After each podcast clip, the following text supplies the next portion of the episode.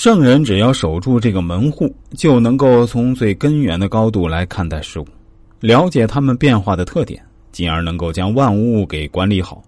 如何管理呢？首先是审查万物的发展先后顺序。权指的是发展的权势，在这里啊，能指的是万物的能力，他们会往什么方向发展，这就是权；而最终能够发展成什么样子，这就是能。技巧长短及能力的大小之分，这三句话也是一种分析架构，分别从历史维度、天时地利维度、人和维度来分析。我们知道，要想管理好一个团队，甚至一个公司，首先要做的就是对公司有一个宏观以及微观的了解。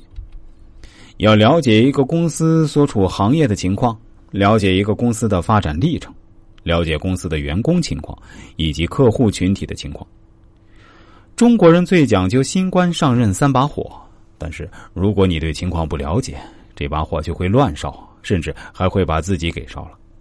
而如果对情况有着深刻的了解，这把火就能够烧到正确的方向，把坏的烧掉，让健康的长出来。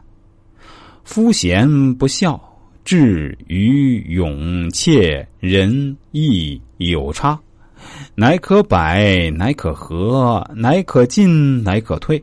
乃可见，乃可贵，无以为目之。在鬼谷子看来，人与人之间是存在很大区别的。面对不同的人，就得采用不同的手段。贤指的是品性、能力、智慧啊，都是上佳的人；德足以怀远，也就是我们所说的不可多得的人才。不孝指的是能力不足、品性有缺陷、智慧不足的人；智则指的是有智慧的人；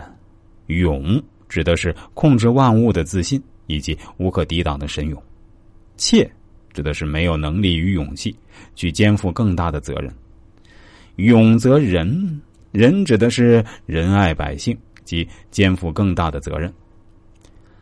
义指的是让信义能够将万物管理好的勇气与能力，而不是江湖道义，或者说不仅仅是江湖道义而已。在鬼谷子看来，不管是什么样的人，只要方法得当了，都是可以控制的。百打开他们的内心，了解他们的真实想法；和关闭他们的内心，终结他们的想法；进也进入他们的内心。退退出他们的内心，进退也指的是，如果对方对我方有用，那么就控制对方进入我方的布局当中；如果对方对我方没用，那么就让对方退出我方的布局当中。见打击对方，压制对方；贵提升对方，发扬对方内心的想法。